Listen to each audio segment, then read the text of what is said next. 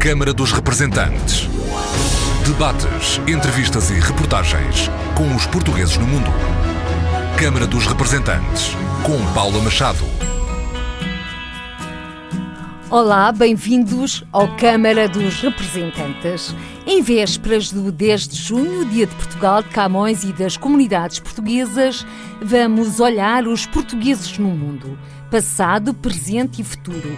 Convidamos Emanuel Afonso, presidente do Observatório dos Lusodescendentes e que recentemente lançou o Fórum Luso Estudos, e Vítor Pereira, professor universitário em Pau, França, doutorado em História pelo Instituto de Ciência Política de Paris e investigador sobre a história do século XX português. Ambos são filhos de pais portugueses e nasceram em França. E já em junho vamos passar em revista os 50 anos do Maio de 68, até porque a Emanuela Afonso nos dizia, antes desta conversa, que foi concebida durante o Maio de 68 em Paris e é um dos temas que o Vítor Pereira está a investigar. A Torre do Tombo é atualmente onde passa os dias a fazer pesquisa. Conversas para ouvir já a seguir, para já cantemos por antecipação os parabéns ao Observatório dos Lusodescendentes que no próximo domingo completa oito anos de existência e apaga oito velas.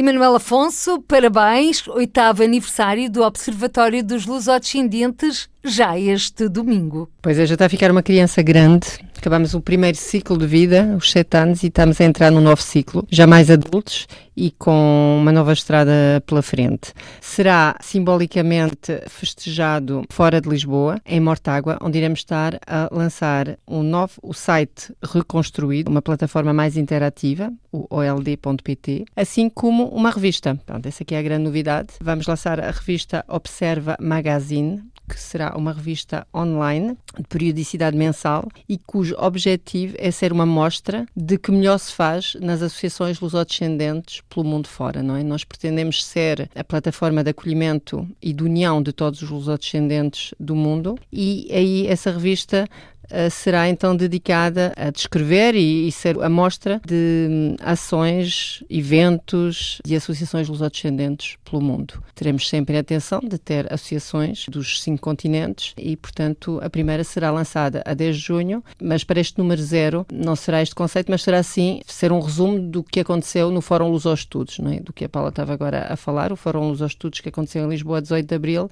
e será então um resumo da primeira revista. No fundo, a revista Observa Observa Magazine eh, recorda um pouco o que se passou anteriormente para projetar o futuro. Exato, e o que está a passar no mundo, não é? Porque muitas vezes é essa invisibilidade que tem sido a nossa luta, isso não muda, não é? Desde a primeira hora, queremos que os lusodescendentes que estão em Portugal, que vieram para Portugal e os que estão no mundo sejam mais visíveis e por isso pretende que essas associações tenham um, uma plataforma de visibilidade não só nos países onde residem, não é? Onde estão a, a trabalhar e muito bem, mas também que se veja em Portugal e interassociações, não é? Como, por exemplo, uma associação de Austrália apresente uma, uma atividade que eles têm e que seja do interesse de uma associação da Flórida e que haja esse contacto interdiáspora, não é? Os contactos não têm que ser só bilaterais, de diáspora para Portugal e vice-versa, mas também interdiáspora. É isso que se pretende, esse diálogo, essa dinâmica, esse movimento de cidadania positiva, acho que é a frase de resumo que eu prefiro da, da associação. É um movimento de cidadania positiva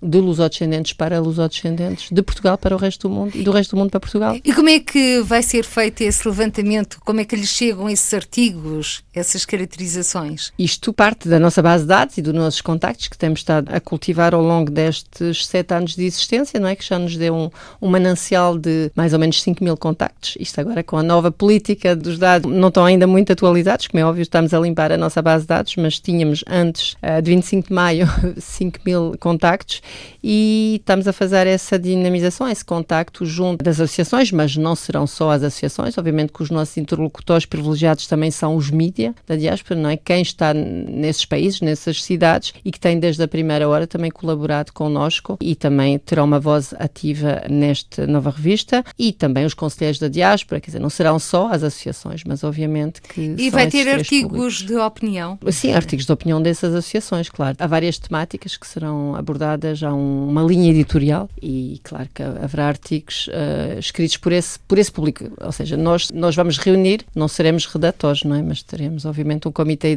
editorial que irá analisar esses, esses conteúdos para responder ao objetivo da revista. Do Fórum Luz aos Estudos, muito ficou por dizer e muito se disse. Vamos, eh, portanto, poder consultar a Observa Magazine para nos pôr a par daquilo que aconteceu. Uhum. No caso da RDP Internacional, que esteve lá. No entanto, para Emanuel Afonso, qual é a grande conclusão que se pode tirar desta iniciativa? Porque o Observatório dos Lusodescendentes já realizou iniciativas anteriores também com créditos, uhum. nomeadamente uhum.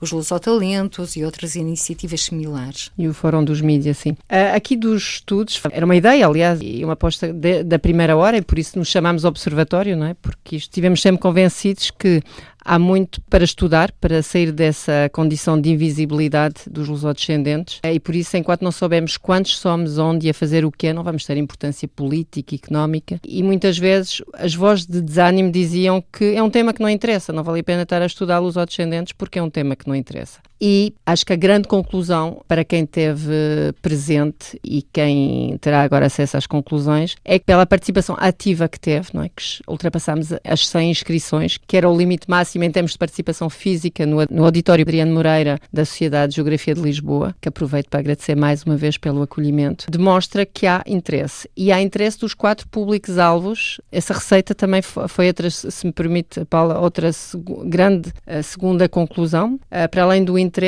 a fórmula de misturar públicos a participar, que foram não só investigadores, porque normalmente associa-se a isso, então vamos, vamos fazer investigação e os únicos que podem fazer investigação ou ouvir essa investigação são investigadores, e nomeadamente da área de sociologia, antropologia, e aí a nossa grande aposta desde o início era não, não só investigadores, mas também esses estudos, essas conclusões sobre esse público que são os lusodescendentes interessam não só investigadores, mas também, sobretudo, se fizermos investigação mais aplicada, os resultados interessam aos políticos, políticos para conceber políticas públicas adaptadas ao terreno, interessam a empresários também, porque obviamente isso, isso tem sido mais notório. Os descendentes são um público-alvo muito apreciável, não é? São potenciais consumidores, são. Mas isso são as conclusões. Eu estava a perguntar-lhe a ideia base que ficou, Sim. portanto, é, no fundo é a mistura de todas estas iniciativas, a importância do fórum com as suas conclusões para uhum. que os lusodescendentes possam ser estudados de uma forma aprofundada. Exato. Aqui, se podemos resumir numa palavra, é o interesse. O interesse está confirmado, como é óbvio. Interesse confirmado, interesse também tem o Vítor Pereira. É professor e investigador uh, na Universidade de Pau, em França, e dedica-se exatamente à história do século XX português. Uh, e Manuel Afonso falou de interesse, falou de invisibilidade. Vítor Pereira, dos estudos que tem feito, dos contactos que tem mantido, e são muitos, até porque foi um dos participantes deste Fórum Luz aos Estudos, qual é a ideia que tem neste momento sobre este século XX português, nomeadamente na área da imigração? É uma pergunta difícil, porque há muitas coisas que se podem focar. Por exemplo, este ano foi as comemorações do primeiro século da Batalha de la Lys, com a participação dos, dos soldados portugueses. Foi na Primeira Guerra Mundial que começou a imigração portuguesa em França. Então é um século de imigração com intensidade, com causas um bocadinho diferentes, algumas causas mais políticas diretamente, outras mais económicas, outras ligadas às guerras coloniais. Então é um fluxo constante, como disse, variáveis e variações diferentes, mas é difícil fazer sobressair só apenas um período, um momento, um episódio. Por isso mesmo é que está licença sabática a estudar exatamente o século XX português, embrenhado em múltiplos documentos na Torre do Tombo. Já foi surpreendido por algum?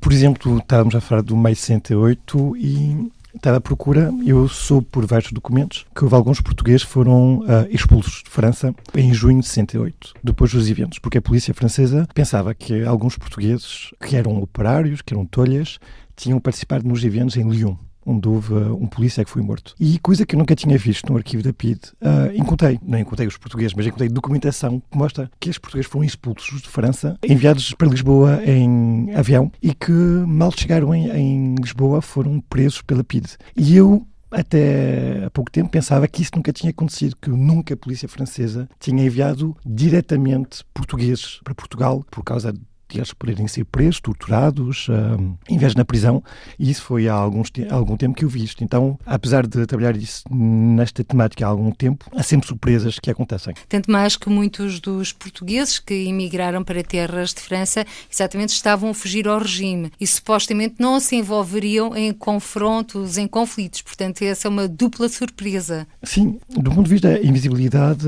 nessa altura, depois de 68, quando os portugueses chegaram em França, houve uma certa visibilidade no sentido de que eles entravam a salto em França e viviam em Barcelata. Muitos deles em Champigny, que era o mais conhecido, mas havia em outros. Nanterre. Em Nanterre, em Aubervilliers, em Saint-Denis. Então, em 64, por exemplo, há muitos artigos sobre os portugueses em França. Na imprensa francesa, há muitos artigos sobre os portugueses. E em 67, até há um filme que chama-se O Salto, sobre os portugueses. Então, nesse período, havia uma certa visibilidade dos portugueses, porque a opinião pública francesa ficava estupefacta que pessoas uh, que vinham de um país europeus, europeu, uh, católicos, brancos, chegassem e vivessem em situações tão dramáticas como os portugueses. Isso era uma coisa que os franceses podiam entender com os argelinos, por exemplo, mas uh, chocou bastante que fossem portugueses. Então, mas depois, obviamente, em mais de 68, os portugueses, a grande parte deles, estavam em situação irregular, viviam em Barcelata, queriam voltar para Portugal. Muito poucos deles envolveram-se nas manifestações ou nas greves, mas Houve alguns que o fizeram, mas em casos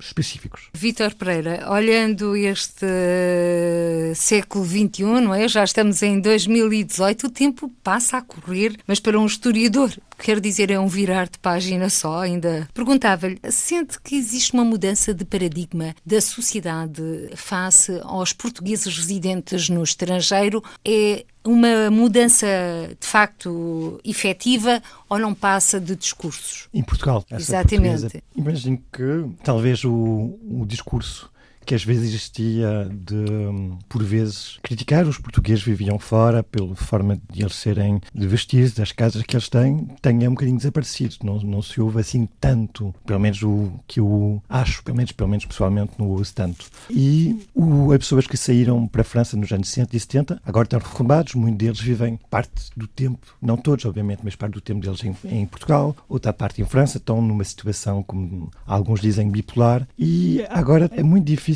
pensar a, a imigração de forma unívoca. E quero isso dizer, como disse a Emanuel, há filhos portugueses que nasceram no estrangeiro que vivem em Portugal, alguns que vão e depois que voltam. Às vezes temos eh, agora eh, pessoas que hum, a ligação com Portugal já é da terceira ou quarta geração. Tudo se complexificou e os discursos não podem ser tão, tão simplificadores como podiam ser nos anos 80, 90, simplistas, e até no início do século XX. Aliás, a Emanuel Afonso é exatamente um exemplo daquilo que o Vítor Pereira acabou de dizer, já que Emanuel Afonso resolve regressar para Portugal, para aqui viver. Os seus pais continuam em França e agora, neste momento, também vivem em Portugal. Sim, e o meu irmão também se juntou, por isso foi um reagrupamento familiar completo. Mas completando, se calhar, o que o, o Vítor estava a dizer, eu acho que gradualmente houve, houve, alguns eventos que permitiram dar mais visibilidade, que foi o Euro, com portugueses, filhos de portugueses a vestir a, a camisola eh, da seleção e não falar em português. Houve uh, vários eventos, o 10 de junho, as comemorações dos 10 de junho fora, onde subitamente apareceram milhares de jovens portugueses, não era só aqueles imigrantes dos anos 60, mas os seus filhos e netos, e começou-se a ver na televisão, houve essa visibilidade. E o que se está a constatar é isso, estamos a, a deixar, mesmo no discurso jornalístico, passar de um sentimento de dever quase paternalista, não é? De dever perante as nossas comunidades, para um, um termo que eu já usei de interesse, porque de facto é um público-alvo, é um público interessante, tanto em termos económico, não é? De potenciais consumidores, tal mercado da saudade, que até hoje em dia já não, também já não, já não se usa dizer mercado da saudade, mas mercado da experiência, é o que está um bocado em, em voga. Influenciadores, lobbies, não é? Que podem ajudar Portugal e chega a essa, a essa conclusão é que esse mundo, essa diáspora lusodescendente, é importante trabalhar para manter essa ligação, não para que venhamos todos para cá, que não, é, não será a realidade nem o objetivo, mas de onde estão esses lusodescendentes podem ser úteis para Portugal, não só comprando produtos portugueses, como abrindo portas uh, e ajudando empresários portugueses na sua, na sua exportação, recomendando Portugal como um destino de férias aos seus amigos e, e colegas, e é isso tudo que está a ser trabalhado. E agora vamos recuar um pouco no tempo. A Emanuel Afonso referiu as celebrações do 10 de junho, além fronteiras, aliás, começaram em 2016, exatamente. Ponto de partida foi Paris. Paris o é. ano passado foi São Paulo e Rio de Janeiro. Este ano uh, serão uh, em Boston, uh, nos Estados Unidos. E depois o Presidente da República irá visitar umas outras cidades, outras comunidades, e o Primeiro-Ministro irá exatamente para a Califórnia. Mas falando há pouco desta imigração destes portugueses residentes em França. O Vítor Pereira foi um dos subscritores, aliás, de uma petição assinada por muitas pessoas, mais de milhar, contra a instrumentalização da história e da memória da imigração portuguesa em França. Sabendo nós que a Gaiola Dourada de Ruben Alves foi também um despertar para essa imigração. Sim, um, não sei se os ouvintes conhecem o caso que estive no início dessa petição. No início do ano 2018, houve em Champigny-sur-Marne, que é uma cidade com muito peso na história portuguesa em França, uh, dois polícias foram agredidos depois de alguns eventos que não tenho tempo de relatar. E nos dias que seguiram, houve um jornalista e um politólogo e depois uh, outras pessoas que relembraram Champigny fazendo uma comparação implícita, que é que agora os imigrantes os filhos de imigrantes eram pessoas violentas, tendo agredido os dois polícias, e enquanto que em Champigny houve um bairro-lata que, que tive até 15 mil pessoas que viveram nesse bairro-lata, e esse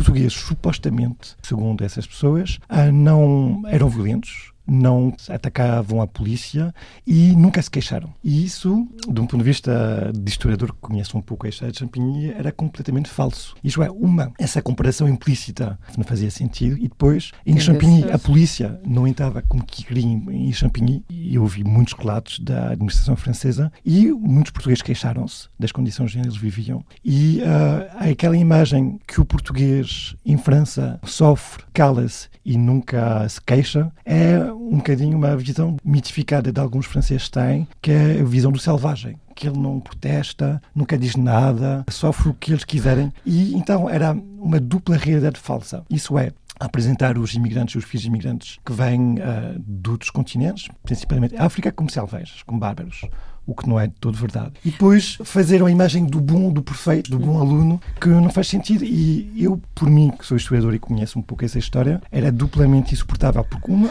era falsificar a história e dois era usar uma população sem conhecer a sua história. Porque depois eu tive algum debate, entre aspas, nas redes sociais com essas pessoas e essas pessoas não conheciam a história dos portugueses em França. Tomaram essa imagem que eles tinham, que é comum, e usaram isto sem interesse pelos portugueses, não havia um interesse genuíno pela história da imigração portuguesa em França. Era só usá-los numa guerra que eles têm contra a imigração mais recente e que vem. eh, Contra os refugiados. Refugiados, africanos, magrebinos, tudo que não é branco e que ah, veio para a França, no, e alguns deles há muitas décadas. Inclusive, um deles foi o presidente de França. O anterior. tem- O Sarkozy. Vinha As origens dele também Hungria. são. Sim, exatamente. da Hungria. Mas o Valsa, que era o primeiro-ministro, nasceu em Espanhol, Espanha. uhum. Houve várias pessoas com carreira política importante que não nasceram em França e, e isso eu acho que é uma coisa que é, que é aceite. Mas há minorias, que às vezes são importantes, que...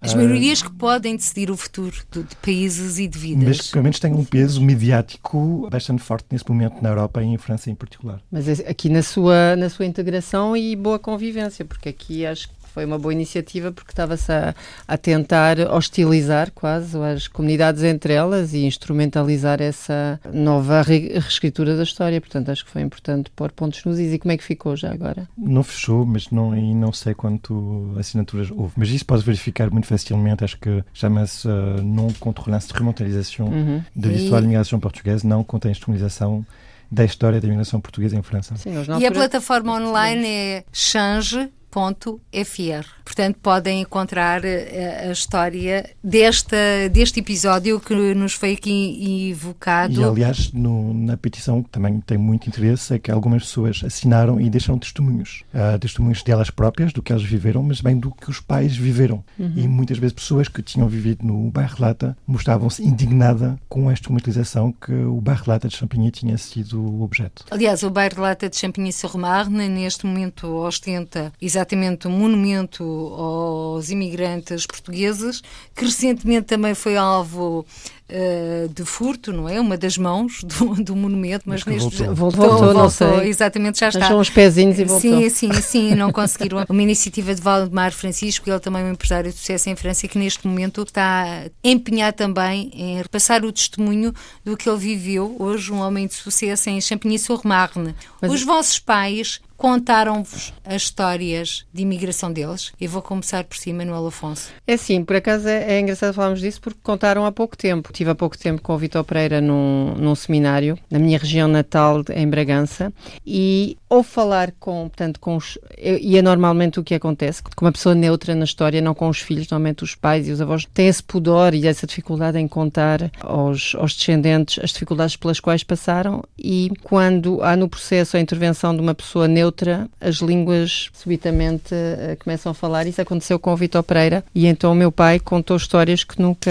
que nunca tinha contado. A única coisa que eu sabia é que a França não foi a escolha número um dele, que ele queria migrar para o Brasil e só não conseguiu porque não teve a carta de chamada. Mas da experiência de viagem para a França nunca tinha, nunca tinha falado. Não foi uma viagem a salto, e então eu pensaria que tinha sido mais descansada, não é uma viagem de comboio com contrato de trabalho, mas houve umas peripécias que, que ele contou num almoço familiar, onde o, Mas não lhe contou assim, não contou ao cont- Vitor Pereira. Exatamente, contou porque havia, e acho que esse é o processo normal para as pessoas que eu tenho presenciado, pelo menos, ah, os pais e os avós têm uma certa dificuldade a contar aos seus filhos e netos, e quando há, e dão a importância e realça a importância dos investigadores para estudar esses fenómenos todos, tanto de experiências pessoais como depois ah, sistematizando o conhecimento, é importante termos investigadores a fazer esse trabalho. E rapidamente, porque essa geração obviamente está a desaparecer e esse trabalho tem que ser feito rapidamente, por isso foi importante em Bragança e, e vai ser continuado esse levantamento que foi feito hum, da, de, de Memórias do Salto, era o nome da exposição que ainda está patente em, em, Bragança no Museu Abade do,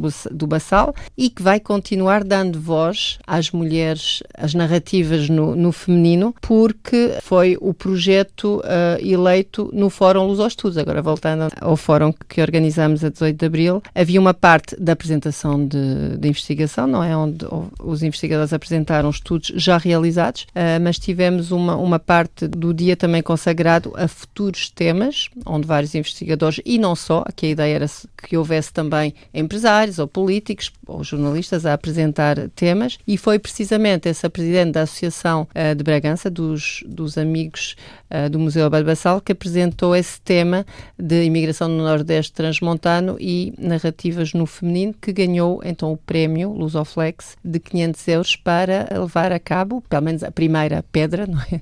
Ah, para levar a cabo este tema que considera ainda muito subestudado, não é? Também o papel das mulheres, que naquela altura não foram as primeiras protagonistas, mas que também se iam juntar depois mais tarde aos, aos maridos, levando os filhos ou não, mas vai ser então interessante estudar, mas também o papel da mulher que ficava, que educavam as, as avós, as tias que ficaram muitas. E essas mulheres também nunca foram muito estudadas, pelo menos que eu sei. Esse levantamento todo que queremos fazer e esperamos vir daqui a um ano apresentar. Mas é bom que se fale um pouco do papel das mulheres, porque até ao 25 de abril de 74 o papel da mulher era nulo na sociedade portuguesa. Vítor Pereira, não é? Até porque teve a o Estado, o Estado Novo. As mulheres não tinham direito de voto, exceto em algumas circunstâncias, não podiam viajar sem autorização dos pais ou dos respectivos cônjuges, o que é assustador hoje em dia pensarmos nisso, não é? Portanto, eh, são situações que nos deixam a pensar, até porque eh, o Vítor Pereira, permitam-me que recorde, é autor de um livro, A Ditadura de Salazar face à Imigração. O Estado português português e os seus imigrantes em França 1957-1974. E a verdade, constata-se através do seu livro, é que até 1961 a imigração não era problema e depois de 61 já era vista como um crime. Sim, quando a imigração portuguesa para a França começou no fim dos anos 50 a aumentar, logo, muito rapidamente, alguns proprietários, alguns notáveis nos campos, das no Minho, começaram a escrever a Salazar, aos ministros, aos deputados, dizendo toda a gente ia embora, mas foi sobretudo com o início das guerras coloniais em Angola, a partir de 4 de fevereiro, que a imigração tornou-se mesmo um problema e que hum, o governo uh, modificou as leis, o que fez que a imigração clandestina tornou-se a ser um crime e que os portugueses que iam clandestinamente para a França podiam correr até dois anos de prisão. E houve vários anos onde era muito difícil uh, fisicamente ir para a França e custava muito dinheiro, custava até 15, 16, 17, 18, até por vezes 20 contos, o que era uma fortuna na altura. Aliás, eh, fazendo as contas, até há bem pouco tempo ainda era uma fortuna. 20 eh, contos, para termos uma ideia, nos dias de hoje são 100 euros. Vamos recuar no tempo, sim? Sim, mas com a inflação. Com a inflação, se 100 euros hoje já é o que é, portanto, sim, sim. imaginem há 50 anos ou mais Vários meses de trabalho, muitas vezes, por um camponês. Olhando mais este presente do regresso, em que as forças políticas estão unidas em diversas campanhas para dignificar os portugueses no mundo. Temos o voto eletrónico a caminho, quiçá o recenseamento automático poderá ser uma realidade. Como é que ambos veem estes temas? Tendo em conta que se o recenseamento automático vingar, ao que tudo indica que sim na Assembleia da República, e deverá acontecer em breve, isso implicará o aumento do número de recenseados. Uhum. Sendo que, e agora pergunto-vos, também há, são duas perguntas, ou uma pergunta mais alargada, e pergunto-vos porque existe este dado concreto. É que todos os círculos eleitorais portuguesas, o número de deputados eleitos para a Assembleia da República depende do número de recenseados, à exceção de dois círculos eleitorais, que são exatamente o Círculo da Europa e o Círculo fora da Europa. Mesmo que tenham 2 milhões de recenseados, continuam a eleger, ou pelo menos assim diz a lei, só dois deputados por cada círculo. Portanto, eh, parece-me que existe aqui algumas contradições que terão de ser alteradas ou não. Portanto, gostava de saber a vossa opinião. Sim, eu sinto sempre essa hum, esse receio quase, não é? Dos atuais, quando falo dos potencialmente 35 milhões de portugueses e seus descendentes que existem até a terceira geração no mundo, não é? Porque aí, obviamente, a representatividade parlamentar está completamente falseada, mas já estava com os supostamente, teoricamente, 5 milhões lá fora e 10 milhões cá dentro, não é? Não temos 50% de deputados a representar. Em relação a esta nova, a estas políticas que só posso apoiar, como obviamente o recenseamento automático é um direito que têm os de cá, portanto os de lá de fora também terão e se vamos aumentar o número de pessoas inscritas. Agora é completamente injusto e se não depois não, não ter um reflexo uh, com os representantes eleitos. E, e por isso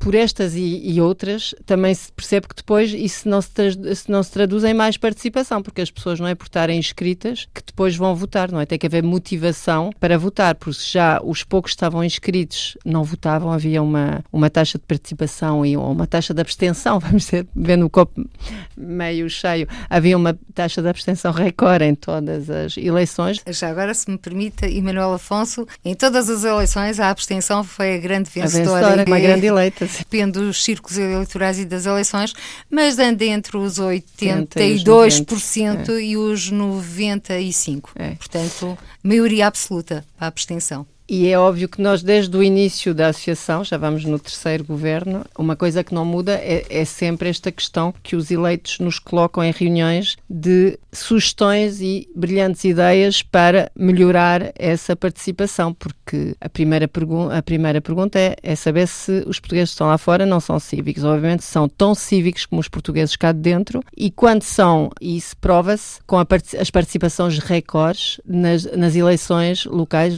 nomeadamente nos países europeus, não é? Onde eles são convidados a, a votar e onde em França, por exemplo, contribuíram muito para eleger os 4.100 eleitos em câmaras de origem portuguesa. Portanto, aí obviamente que eles são grandes responsáveis e votam quando têm interesse em votar e são motivados. Agora, porquê é que não votam então nos seus deputados? Acho que é uma, uma razão Presidente óbvia. da República e, da Conselho República. das Comunidades Portuguesas. não se sentirem implicados e muitas vezes, quer dizer, não vou falar na questão do Presidente da República, mas nos seus deputados O voto é presencial. é, há uma questão de casting, não é? Assim, eu acho também a escolha que é feita e os candidatos que são propostos não refletem as suas preocupações, Está a referir-se aos deputados, aos quatro deputados eleitos pela imigração Não vou e com falar de assento todos, mas parlamentar. é, em geral, quer dizer, porque a escolha do casting dos candidatos são feitas pelos partidos, não é? E eu acho que é o problema principal, resume-se isso no casting e nos candidatos que são propostos, porque se houvesse essa identificação, tanto das pessoas a eleger como das políticas de vale, e haver um acompanhamento mais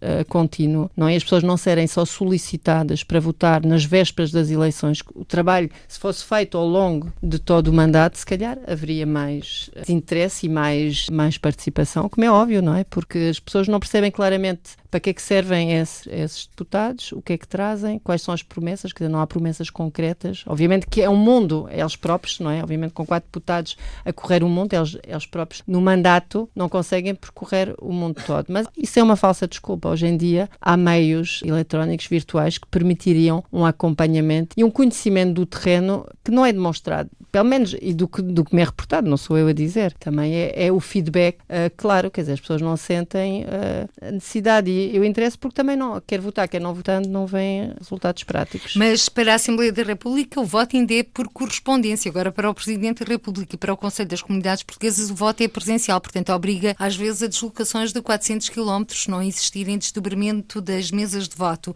Vítor Pereira. Além do que foi dito e com grande parte concordo, acho que é uma coisa, há sempre um paradoxo que muitas vezes não, não se fala. Nós achamos sempre que o- os portugueses fora concebem-se como imigrantes, como portugueses imigrantes. Muitas vezes, quando eu cruzo-me com um português em França, ele muitas vezes, a primeira pergunta é de onde é que você vem? Isso, quando ele me pede isto, de onde é que você vem, não me pede onde é que eu vivo em França. Pede de onde é que meus pais vêm, se eu sou do Minho, Tejo Montes, Alentejo, Açores ou Madeira. E muitas vezes os portugueses imigrantes são muito afeiçoados, muito ah, arraigados e até ah, participam em várias ações, mas ligados à terra deles. Há Ponte Lima, para só citar um exemplo, há Monte Alegre, e muitos deles até teriam mais interesse em votar na Câmara Municipal de onde eles vêm. Nas autárquicas. onde tem uma casa, onde tem amigos, onde tem próximos, onde a política é uma coisa muito materializada. As pessoas votem, aqui em Portugal, obviamente, quando se vai votar num sítio, vota-se num candidato, vota-se numa pessoa, vota-se numa relação. Que enquanto com uma relação com Portugal no seu conjunto, com quatro deputados, ou É com- mais abstrato. é não é? muito mais abstrato. Então, isso implica um certo distanciamento com esses candidatos, ah,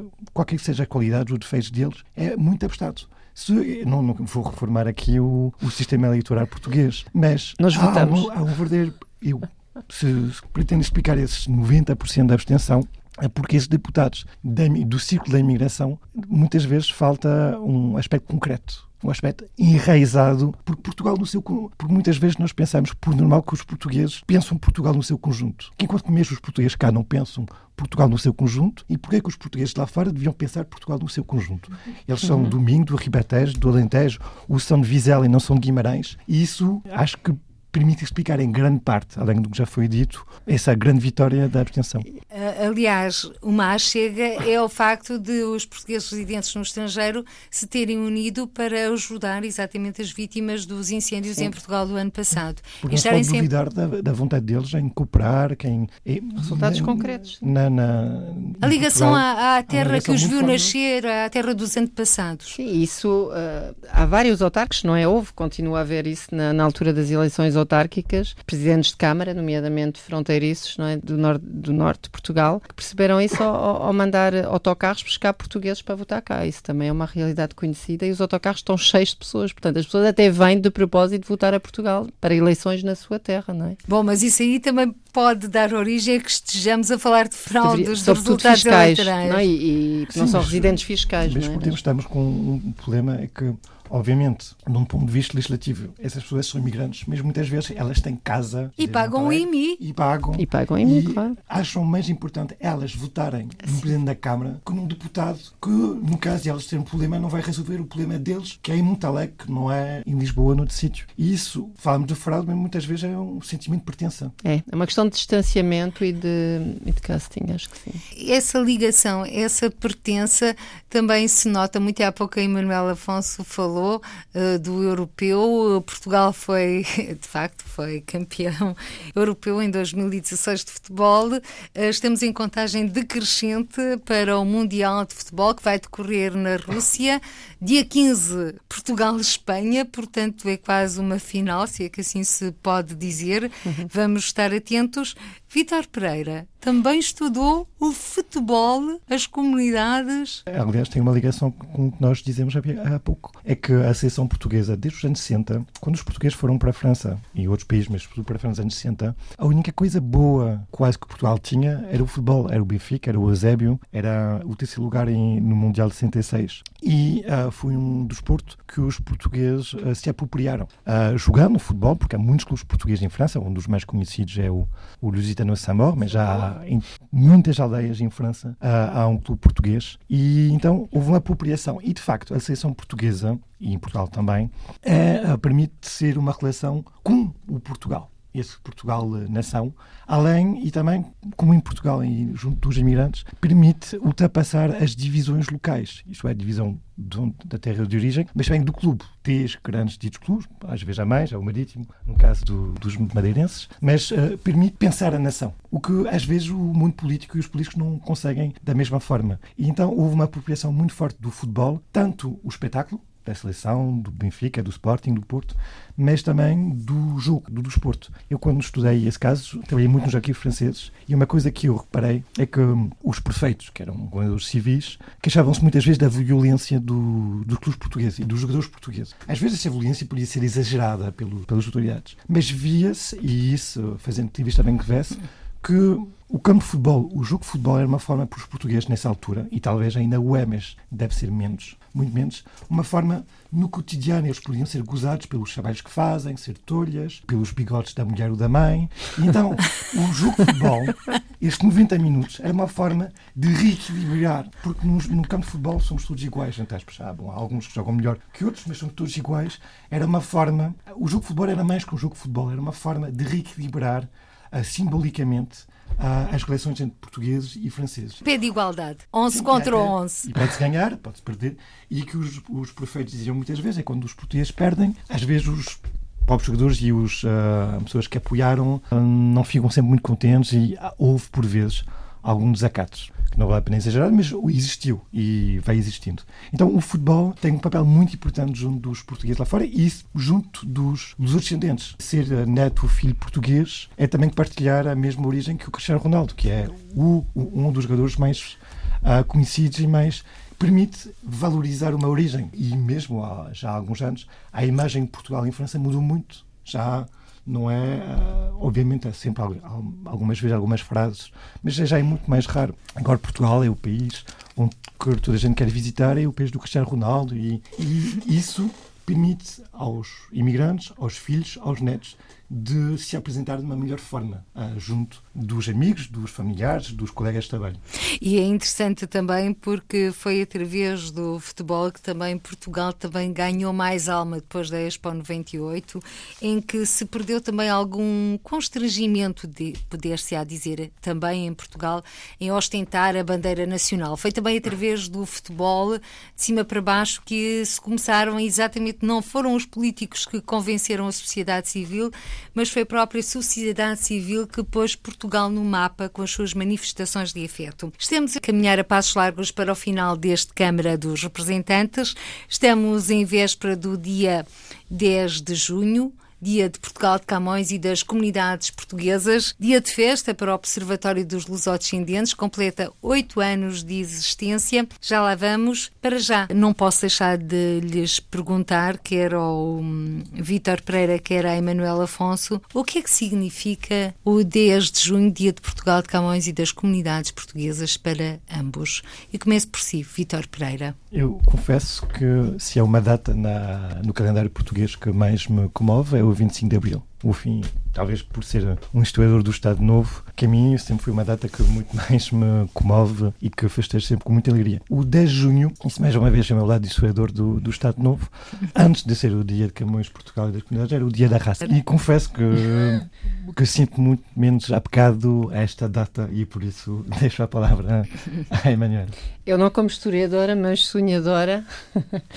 Uh, sonho com um dia era um bocado como o dia da mulher, ou da, por exemplo, que seja um dia que já não seja, que um dia, esse dia, já não seja necessário uh, ser recordado como das comunidades e as comunidades ser, não no plural, haver uh, Portugal e as comunidades lá fora, mas ser uma comunidade homogénea e que os portugueses lá fora tenham realmente uh, o mesmo reconhecimento, os mesmos direitos, os mesmos deveres certos, mas também os mesmos direitos e que não seja necessário um dia para relembrar que há portugueses lá fora. E Manuel Afonso, voltando a Mortágua, a que horas é que vamos ter então as cerimónias? Todos convidados, as cerimónias vão começar dia 10 de junho às 10 da manhã em Mortágua para quem não puder ir a, a Boston ou a, aos Estados Unidos, é muito mais fácil pegar no carro e ir ver o nosso Portugal, essa região que também foi fustigada com os incêndios e, portanto, vai ser um dia lindo para festejarmos todos. Um, estão todos bem-vindos. E qual é o programa? Portanto, é um dia de, de partilha e de acolhimento, vai haver stands de, de, de empresas,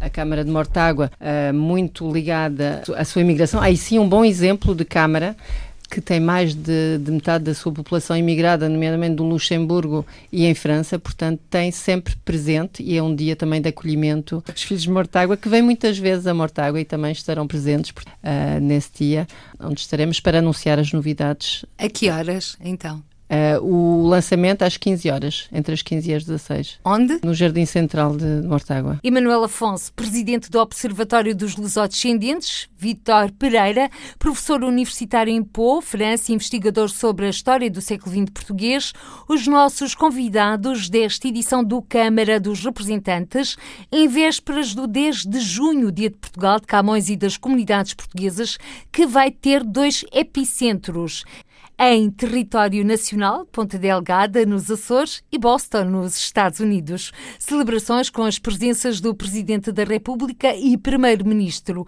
Uma deslocação governamental nos Estados Unidos de costa a costa, de 10 a 16 de junho, sublinhou mesmo António Costa ao referir-se às comemorações do Dia de Portugal. Participarei nessas celebrações, iniciando um extenso programa que me levará a Boston, Providence, São Francisco, Sacramento, Newark e Nova York. De costa a costa, terei a oportunidade de manter contactos com as comunidades portuguesas, com as comunidades portuguesas que prolongam o nosso país por diferentes partes do território norte-americano, mas manterei também um extenso programa de contactos com empresas e instituições financeiras na Califórnia e em Nova York e em todos os lugares procurarei apresentar aos nossos parceiros norte-americanos as boas razões para apostarem no investimento em Portugal. Celebrações do Dia de Portugal, este ano nos Açores e nos Estados Unidos.